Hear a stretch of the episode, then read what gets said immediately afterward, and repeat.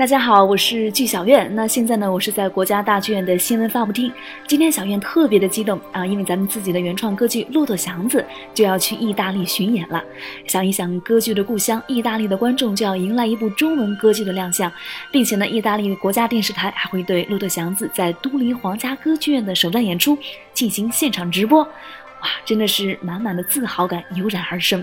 那接下来咱们就听听国家大剧院副院长邓一江谈谈意义何在吧。我想这个是我们国家大剧院，呃，自己制作的歌剧第一次，而且阵容很大，二百一十七人。我想这个阵容可能在国内去国外演出可能是之最的，啊，带着我们的管弦乐团、我们的合唱团、我们的舞台队以及我们的独演主创，所以到我们。向往已久的，也就是西方歌剧的发源地意大利去首演巡场。那么这个，我想这是我们大剧院的第一步，但是我想这不是最后一步。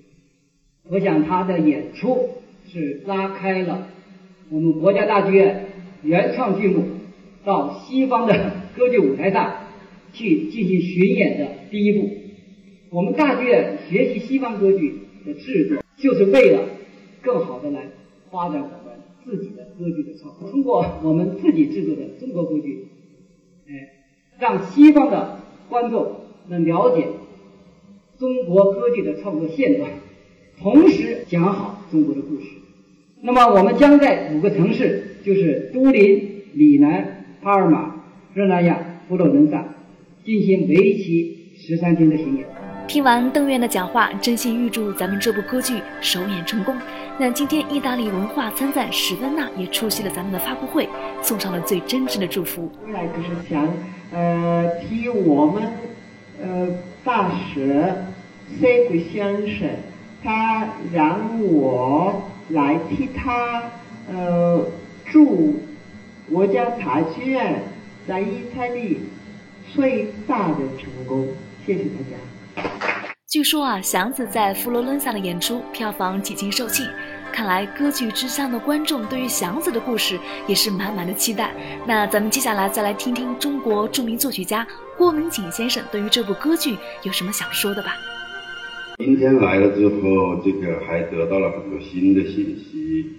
比如说刚才郭家先生说的，这个他在那个意大利之外的这个国家都登上了封面。尤其是那个意大利的国家电视台还要转播等等，而且刚才看见那些新建的剧场，剧场，哎，我更高兴，非常高兴，